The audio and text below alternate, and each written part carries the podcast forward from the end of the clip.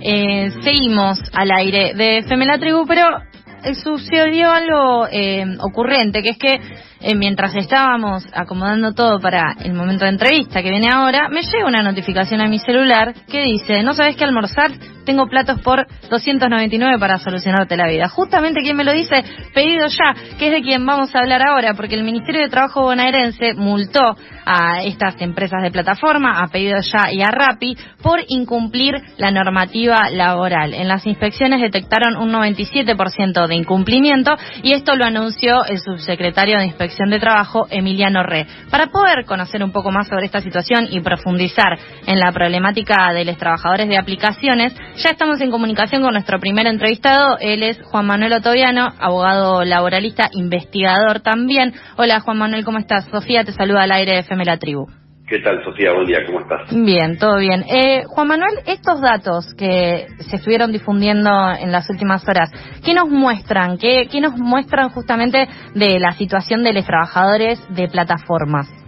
A ver, desde el principio estas empresas se instalaron en Buenos Aires y después se expandieron a todas las grandes ciudades de Argentina, los trabajadores y trabajadoras de plataformas, los repartidores, están contratados como autónomos, es decir, como cuentapropistas. No tienen seguro de riesgo de trabajo, no tienen licencias, no tienen descanso, no tienen vacaciones, no tienen ninguno de los derechos laborales asociados tradicionalmente eh, al trabajo asalariado.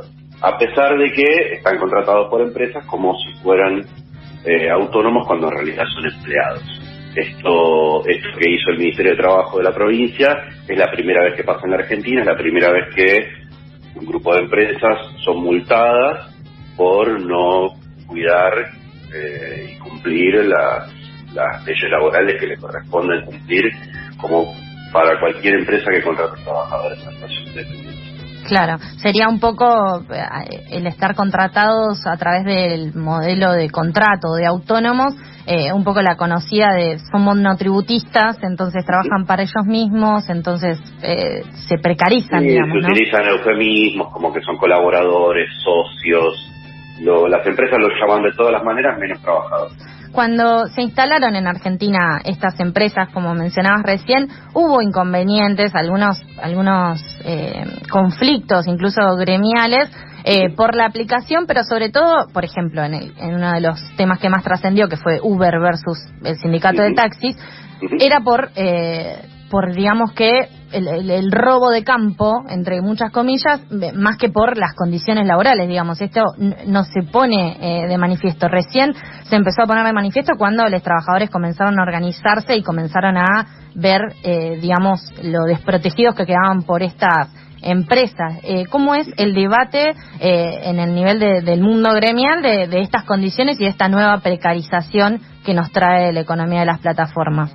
Mira, en general en el mundo sucede algo con Uber y los taxis, que es que este debate legítimo, digamos, de los taxistas para evitar que los que Uber se expanda digamos, sin ningún tipo de límite, no pagando impuestos, no, no cumpliendo con derechos laborales, ocupando mercado, este, a veces este debate que es de legalidad y legalidad, ¿no? Si legal, a veces aplaca la voz de los propios choferes de Uber que bien podrían estar reclamando por los derechos laborales, ¿no? Es decir, terminan más defendiendo primero su trabajo antes que, defender sus derechos ante la empresa. Esto es lógico. Ahora, esto no sucedió con eh, los repartidores de, las plataformas llamadas de delivery, eh, y hubo expresiones gremiales, ¿no? Y conflictos y huelgas, tres, cuatro meses después de que estas empresas se instalaron en la Argentina, en especial en la empresa RAP. Eh, y mm, Juan Manuel, vos recién mencionabas eh, este tipo de, relevamientos. Vimos que fueron 170 relevamientos que se hicieron en la provincia, en donde detectaron esta falta de registración, en donde detectaron esta falta de condiciones laborales. ¿Es común que se puedan realizar eh, este tipo de relevamientos en las distintas jurisdicciones o fue una iniciativa de la provincia? Mira, no hay antecedentes de inspecciones laborales de esas características en Argentina. este, primero el Ministerio de Trabajo de la provincia hizo una, una encuesta este, y luego acompañó ese relevamiento de inspecciones laborales. Es decir, de fiscalización, que es lo que la ley ordena que hagan todas las provincias. Que fiscalicen si las empresas cumplen con las condiciones de trabajo que le corresponden a sus trabajadores. Eh, todos sabíamos y era evidente que eh, estos trabajadores eh, desarrollan su tarea en un contexto de suma precariedad, pero sin embargo ningún gobierno se había animado a hacer inspecciones laborales en cumplimiento de la normativa laboral, porque algunos todavía sostienen que son trabajadores autónomos, que son cuentapropistas, que son colaboradores y que por lo tanto no les corren eh, estas inspecciones laborales o esta normativa laboral que es para los trabajadores asalariados. Entonces el Ministerio de Trabajo de la provincia de alguna manera está diciendo, estos son trabajadores asalariados, los podemos inspeccionar y podemos sancionar a las empresas por incumplir la normativa. ¿La sanción de qué se trata en este caso? Son multas económicas. este, y las multas económicas creo que van de 5 millones a 16 millones de pesos por empresa en este caso. Eh, no es mucho, pero siendo que es la primera vez, eh, tampoco es poco. Claro, sin dudas marca un precedente también. Exacto. Estamos en comunicación con Juan Manuel Otoviano, él es abogado laboralista, para poder conversar sobre la situación de eh, los trabajadores, las trabajadoras de plataformas. Sin duda, si pensamos la pandemia y miramos de acá a cuando esto comenzó a principios de marzo del 2020, hubo una explosión en la demanda de los servicios adquiridos por plataformas. Cada vez vemos más, sobre todo chicos, chicas jóvenes en bicis, en motos, con esas mochilas eh, tan características de estos servicios de, mensajería, pero también eh, a su vez hay varios, eh, varias distintos servicios que se pueden adquirir por las plataformas. Y en ese sentido se nos se nos presentan varias preguntas. Por ejemplo, ¿podemos pensar en construir un futuro con este sistema de economía de plataformas. Cada vez hay más plataformas, cada vez hay más personas que dicen, ah, bueno, no sé, eh, o me bajo la app y empiezo a, andar en Uber, o me bajo la app y con la bici arranco y soy rápido y con eso puedo tener trabajo de forma rápida, quizás no con las mejores condiciones, pero digamos, frente al, problema del trabajo, y la problemática del trabajo, sobre todo en la juventud. Eh, hoy en día se plantea esta estructura y podemos pensar en que esto va a construir un futuro eh, en este sentido laboral para quienes somos jóvenes?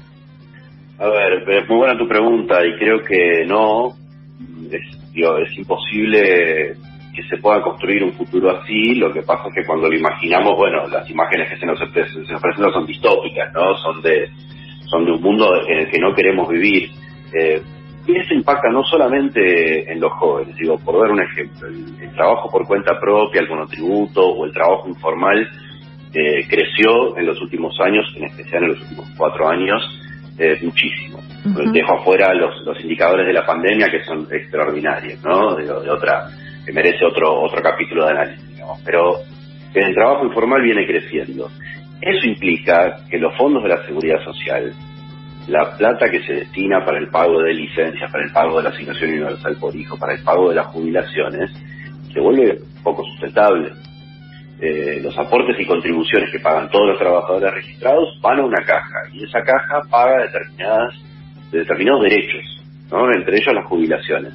Bueno, el, crecimiento de este tipo de modelos de negocios que desconocen absolutamente que existen relaciones de trabajo asalariadas implica que los sistemas de seguridad social, los sistemas de protección de derechos con los que se imaginaron los estados a mediados del siglo XX, con lo que, es, el, que es el modelo que conocimos de protección social, se está descascarando con estos modelos de negocios. Entonces, es una propuesta que orada lo más profundo de las nociones de protección social, derechos sociales, por no sé, vacaciones, licencias, etcétera.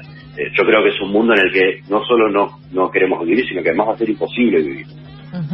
Sí, muchas veces nos cuestionamos eh, el régimen de trabajo, la cantidad de horas y, si después miramos la, la, estructura a nivel mayor, se ven todos estos cambios que de algún modo, en algún momento se tienen que realizar algún tipo de, de, de sostén o de cambio de estructura también para poder contenerlos, ¿no? Porque están, están sucediendo. Y justamente en relación a eso, a nivel legislativo, ¿hay algún proyecto que ponga esta situación sobre la mesa? Es decir, vimos estos datos. ¿Qué puede hacer el Estado con esta información, además de estas multas o estas sanciones que eh, surgieron ahora? ¿Hay alguna legislación o algún proyecto de legislación que proteja a los trabajadores de aplicaciones? en, la ciudad de Buenos Aires hubo un proyecto que se aprobó, eh, muy por el contrario de lo que estaban los trabajadores, lo que hizo el gobierno de la ciudad de Buenos Aires fue sancionar una ley para multar a los repartidores que no tuvieran, eh, que no se inscribieran en un registro especial, que no obtuvieran un permiso de trabajo. Eh, digo, eso es lo que está sancionado. por el contrario, el Ministerio de Trabajo de la Nación el año pasado había eh, comunicado que iba a enviar un proyecto al Congreso, eh, por supuesto a través del presidente, eh, para reconocer el trabajo, el carácter asalariado de los trabajadores de plataformas y sus derechos específicos, digamos. entiendo que eso, ese debate, digamos, se suspendió, entiendo que por la pandemia, este, habría que retomarlo.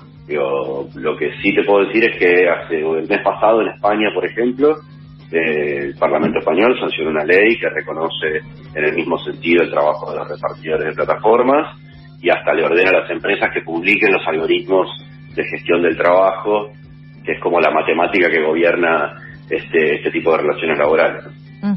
Bueno, entonces en ese sentido, al menos alguna otra experiencia hay eh, en otras partes del mundo, ¿no?